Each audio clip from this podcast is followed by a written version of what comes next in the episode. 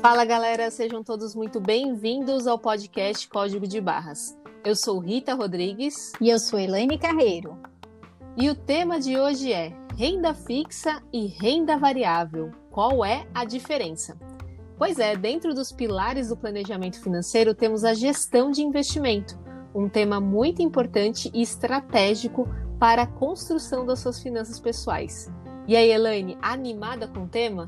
Opa, excelente assunto, pois tanto a renda fixa como a variável são estratégias bem importantes na construção do, do nosso patrimônio. Exatamente. Boa, então bora entender os conceitos que vão lhe ajudar a aumentar o seu patrimônio? Promete, hein? Vamos lá. Bom, chegamos no tema de investimento, que é algo que muita gente procura, né, Elaine? Exato como investir melhor, como ganhar mais dinheiro, como fazer o seu dinheiro trabalhar para você. Se você está com esse pensamento, ótimo, o negócio é por aí mesmo. E a ideia aqui hoje é trazer conceitos que possam lhe ajudar nessa tomada de decisão mais consciente e estratégica. Bom, Elaine, vamos começar então com a renda fixa? Vamos sim. Vamos lá. Renda fixa é quando você empresta o seu dinheiro para instituições financeiras ou empresas e nessa transação, você tem a promessa que esse dinheiro será retornado depois de um determinado período com juros. Elaine, é como se fosse um aluguel, né? Olha, eu te alugo esse dinheiro porque eu confio em você. Mas assim, em contrapartida, o que eu quero é que você me devolva esse dinheiro maior do que quando eu te emprestei. É mais ou menos por aí, né? Isso mesmo, Rita. Eu posso emprestar o meu dinheiro para um banco através de um CDB, que é o Certificado de Depósito Bancário. Uhum. Eu também posso emprestar o meu dinheiro para instituições financeiras através de uma LC, que é a letra de câmbio. Uh, eu posso também emprestar o meu dinheiro para o banco através de uma LCI e uma LCA, que é a letra de crédito imobiliário e de agronegócio. Através dessa captação, o banco vai emprestar o seu dinheiro para as pessoas ou empresas que queiram investir nesse segmento. Ah, Elaine, bacana que você comentou isso, que eu acho que é muito importante o ouvinte entender que esse trâmite entre emprestar o dinheiro para o banco e com o recurso ele emprestar para outra pessoa física ou até para empresas é o que o mercado chama de spread e é onde também o banco ganha esse dinheiro. Exato. Ó, vou dar um exemplo. Você empresta dinheiro para ele a uma taxa de 4% ao ano. E ele empresta para um terceiro a 4% ao mês. É isso mesmo, né, Elaine? Exato. Você vê, você vê que legal que não é pouco, né? Meu Deus. É, exatamente. A diferença, para ficar para é, reforçar aqui, é, é, entre os 4% ao ano e os 4% ao mês. E isso é o ganho bruto que o banco tem na operação, que é o famoso spread. Então, é muito, ganha muito dinheiro. Então, aproveitei o gancho para explicar esse ponto e deixar ele claro. E mais claro do que isso, né, Elaine? Como é importante evitar o empréstimo, né? Perfeito, exatamente isso. E continuando, eu posso emprestar também o meu dinheiro para uma empresa que está captando dinheiro no mercado para uma expansão de negócio, por exemplo, através de uma debenture. Eu posso emprestar o meu dinheiro para o governo para financiar a dívida pública através de títulos públicos, como, por exemplo, o famoso Tesouro Direto. Ah, e não podemos esquecer da famosa poupança, que também é um investimento de renda fixa, que apesar de não ter a melhor rentabilidade dentre as opções né, que eu comentei, ainda é a preferida de muitos investidores brasileiros porque eles se sentem seguros. Uhum. Inclusive, Rita, com, conforme dados recentes, ainda temos 109 milhões de pessoas que deixam o seu dinheiro nesse tipo de aplicação na poupança. Nossa, é mais da metade da população no Brasil. Exato. Nossa, é assim, Elaine, eu creio que é muito da facilidade em ter acesso ao investimento, né? De você investir e também da, de retirar esse dinheiro, mas eu creio que muito é por falta de conhecimento e de educação financeira, porque gera insegurança e, consequentemente, a estagnação. Mas, Elaine, esse jogo vai virar e estamos aqui para isso. É isso aí, Rita. e agora que passamos pelos principais tipos de investimento, para quem né, podemos emprestar, onde tem captação, que é da renda fixa, explica para o ouvinte como é na prática esse investimento. Ah, vamos lá. O nome renda fixa vem do conceito que o rendimento desse investimento é previsível. Porém, não necessariamente que não haverá oscilações. Ô, Elaine, eu já imagino o pessoal ouvindo e falando assim: ah, tá vendo? Complicou. Falei que esse troço era complicado. Exatamente. Eu já, eu já pensei dessa forma, Rita. Mas calma, respira, gente, que a gente vai explicar. Ó, dentro da renda fixa, nós, tremo, nós temos três tipos de rentabilidade. Tem a pré-fixada, que você já sabe quanto seu dinheiro vai render naquele período. Por exemplo, você é, investe num CDB do banco XYZ e ele vai te render em um ano 3%. Se você respeitar esse período de um ano, essa rentabilidade é garantida, né? Não tem, não tem erro. Tem a pós-fixada. Ela varia de acordo com a taxa indexada. Deu nó aí, né? Então, peraí que eu vou explicar. Desata esse nó, Rita. Ó, vou resgatar aqui umas coisas. Lembra que falamos no episódio anterior da taxa CDI? Pois bem, pensa que você está escolhendo um investimento que vai lhe entregar no período uma rentabilidade de 120% do CDI. Conforme a gente viu na semana passada, o CDI está 1,9 ao ano, mas não temos garantia nenhuma que ele irá se manter assim até o vencimento deste investimento que demos como exemplo. Portanto, você vai receber 120% do CDI, isso é fato. A questão é que se o CDI oscilar neste período, para mais ou para menos, seu rendimento também terá esse impacto. Por isso que é renda fixa, porque o 120% contratado, ele é garantido. A questão é que o índice pode oscilar e o rendimento vai acompanhar isso, correto, Rita? Perfeito. Bingo, Elaine, pegou o ponto. E temos mais um, não acabou não, que é o híbrido ou misto, que é a combinação de um percentual fixo mais a variação de um índice. Um bem famoso é o Tesouro IPCA, que rende o, a inflação mais um percentual. É, e aí ela pode variar, a inflação, né, ela pode variar até o vencimento do investimento, mais esse percentual fixo que já foi pré-definido no momento da contratação. É um bom investimento a longo prazo, né, Rita? É verdade, Elaine. Lembrando do poder de compra, compra, né? A, a, atualização da inflação, então é super interessante, sim. E vale um comentário adicional, muito importante, que aqui estamos falando da rentabilidade bruta dos investimentos. E para renda fixa, temos a característica que no momento do resgate do investimento incide imposto de renda sobre essa rentabilidade. O imposto de renda, Rita, ele é regressivo. Quanto mais tempo deixar, menor será o desconto desse imposto, chegando no mínimo aplicado, que é de 15% após dois anos. Ah, perfeito, Elaine. Já que entramos nesse tema, não podemos esquecer que também incide IOF nos primeiros 30 dias de investimentos de produtos de renda fixa. Portanto, muito importante a estratégia, né? Por quanto tempo você pode deixar o dinheiro investido em um determinado produto, pensando também na melhor estratégia dos impostos. Por isso, ter a ideia de prazo e da liquidez, que é o dinheiro disponível novamente para você, é extremamente importante. Do contrário, você pode sim perder dinheiro. Bom ponto. Ah, e creio que vale comentar aqui também que LCI, LCA e debêntures incentivadas, que foram os tipos de investimento que a Elaine comentou, não incide imposto de renda. Portanto, é mais um ponto aí para considerar na estratégia. Porque aí a pessoa já pensa assim, né, Elaine? Ah, então eu só vou investir nesses três tipos de investimento, né? Por que, que eu vou ficar pagando imposto? É verdade. Mas depende. Qual é a rentabilidade do investimento? Qual é o prazo que você pode ou precisa deixar? Quando se trata de investimento, não olhe apenas um item isolado. É o conjunto da obra que vai fazer a diferença e garantir que você está tomando a melhor decisão de investimento. Lembrando que sempre deixamos claro, claro aqui a nossa opinião, que antes de pensar no melhor investimento ou o investimento do momento, entenda quais os objetivos que você quer alcançar. Essa ordem é muito importante e garanto que você será mais assertivo nas suas decisões.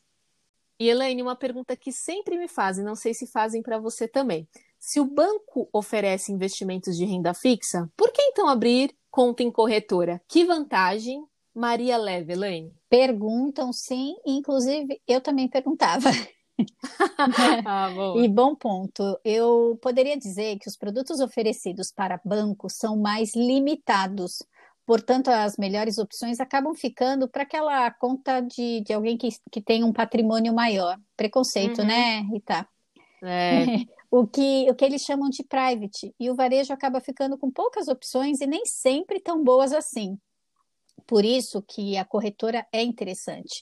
Pensa que você vai ao supermercado e tem uma prateleira com diversos produtos de diferentes fabricantes e você escolhe aquele que está mais condizente com o seu momento.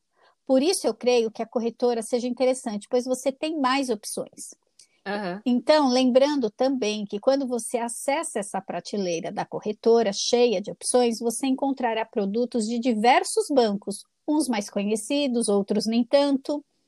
Inclusive, Rita, você vai perceber que nesses bancos menores ou menos conhecidos, provavelmente vão lhe oferecer rentabilidades melhores, justamente como um contraponto aí para você emprestar o seu dinheiro para a instituição em si. O Elaine, bom ponto que você colocou, porque eu fico pensando no ouvinte, né? Que garantia eu tenho de colocar meu dinheiro num banco que eu nunca ouvi falar, sei lá, ele quebrar no meio do caminho e eu perder o meu dinheiro? Hum. E aí entra um mecanismo interessante de proteção para o investidor, que é o FGC, que é o Fundo Garantidor de Crédito, que garante que você terá de volta o seu dinheiro corrigido até o momento que houve a declaração de falência da instituição, né, que você acabou fazendo investimento. Lembrando que a regra do FGC é de 250 mil por CPF e por instituição, limitada a um milhão de reais.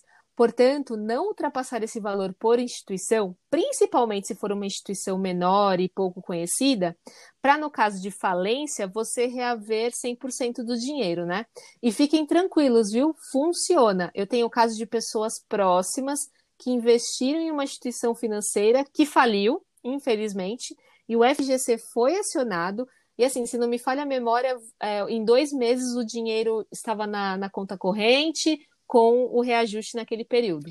Ah, e só para fechar esse tema, nem todos os investimentos de renda fixa são protegidos pelo FGC, apenas bancos e instituições financeiras. Por, Sim. Portanto, debentures, a garantia é a própria empresa, tá? E a escolha precisa ser mais assertiva.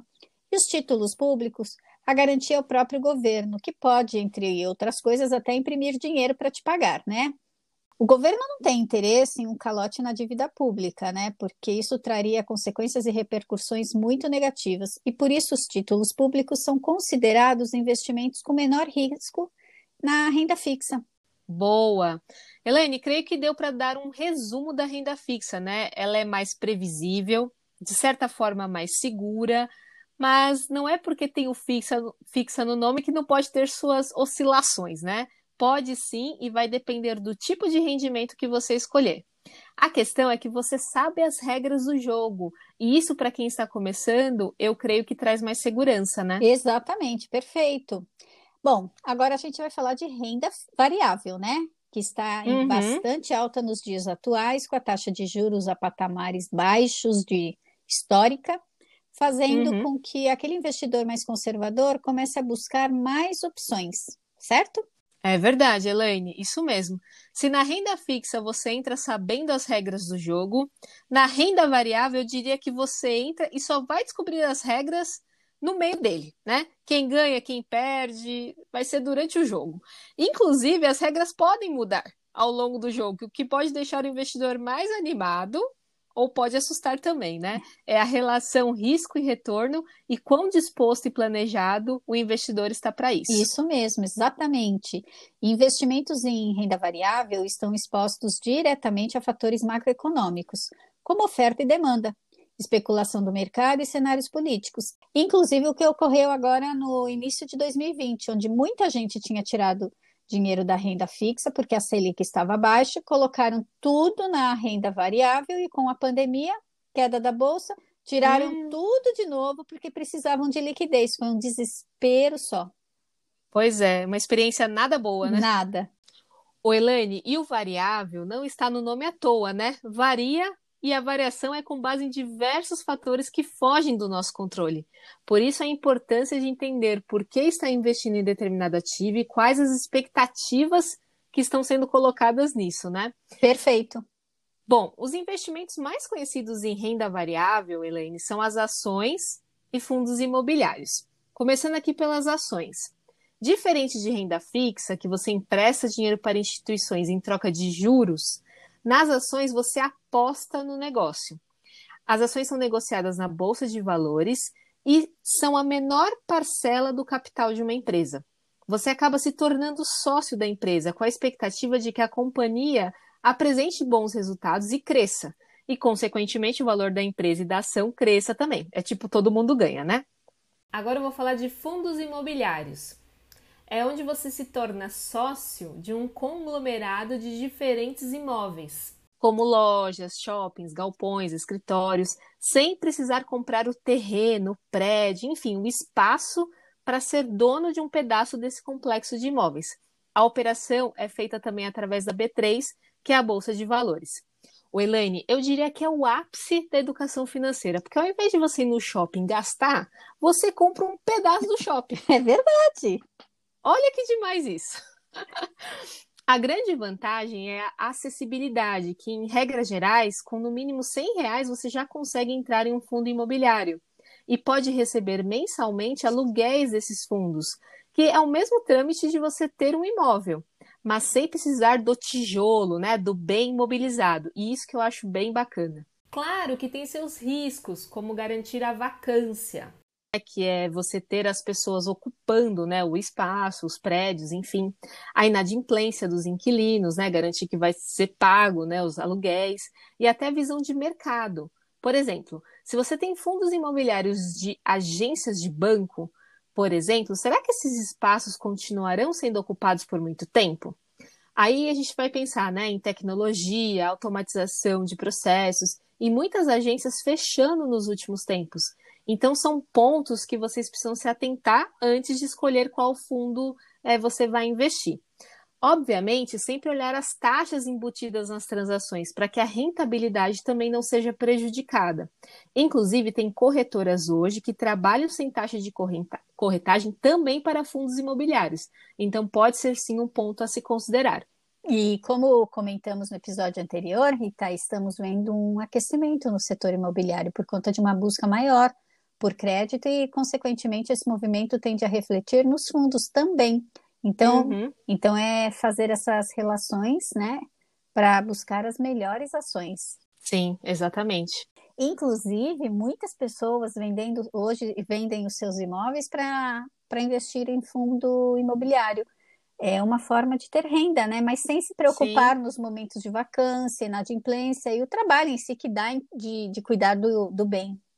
Exatamente, sem ter essa dor de cabeça, né, Laine? Verdade. É bem, é bem interessante. E o que você mais gostaria de destacar como renda variável, Elaine? Bom, Rita, você falou das que são mais usuais ou conhecidas, mas temos também as ETFs, que não sei se meu inglês vai, vai ajudar. Vai lá, força! Exchange Traded Funds. Que são, Perfect! que são os fundos de índices. Basicamente, ao invés do investidor escolher ações de cada empresa, é bem legal isso, hein, Rita? É bacana. Ele pode ter acesso a um fundo que replica o índice da Bovespa. A vantagem aí é a praticidade, pois permite que o investidor ele invista em, invista em várias ações de uma vez, sem precisar comprar papel por papel. Uhum. Certo? E Correto. Tem o câmbio também, que é um tipo de investimento que costuma ser uma opção para diversificar a carteira, e uma opção de hedge, que é proteção inclusive para blindar o patrimônio das oscilações da economia brasileira. Sim, exatamente. É aquela coisa, né? Em tempos de crise, geralmente o dólar está sempre lá firme e forte, né? Isso. Então, ter, ter, ter também exposição em dólar é interessante, principalmente em momentos de crise, né? Exato. E também temos a, a moeda da vez, que é a criptomoeda, que são moedas uhum. virtuais, né? Elas são virtuais, não produzidas e não controladas pelo Banco Central e, na realidade, são códigos que podem ser convertidos em valores. É possível investir em criptomoedas, a, o Bitcoin é a mais conhecida, mas por meio de corretoras especializadas. Um assunto bem alta, né? Nossa, principalmente essa semana, né? Que, a, que o Elon Musk exatamente resolveu comprar lá 1,5 bi dólares. Então, assim. Dinheiro de pinga. Vai... Sabe, sabe que eu. É, para ele é. Sabe que eu ouvi que o Elon Musk vai para Marte e o Bitcoin vai para a Lua. o preço do Bitcoin. Né? É, não duvido. Também não.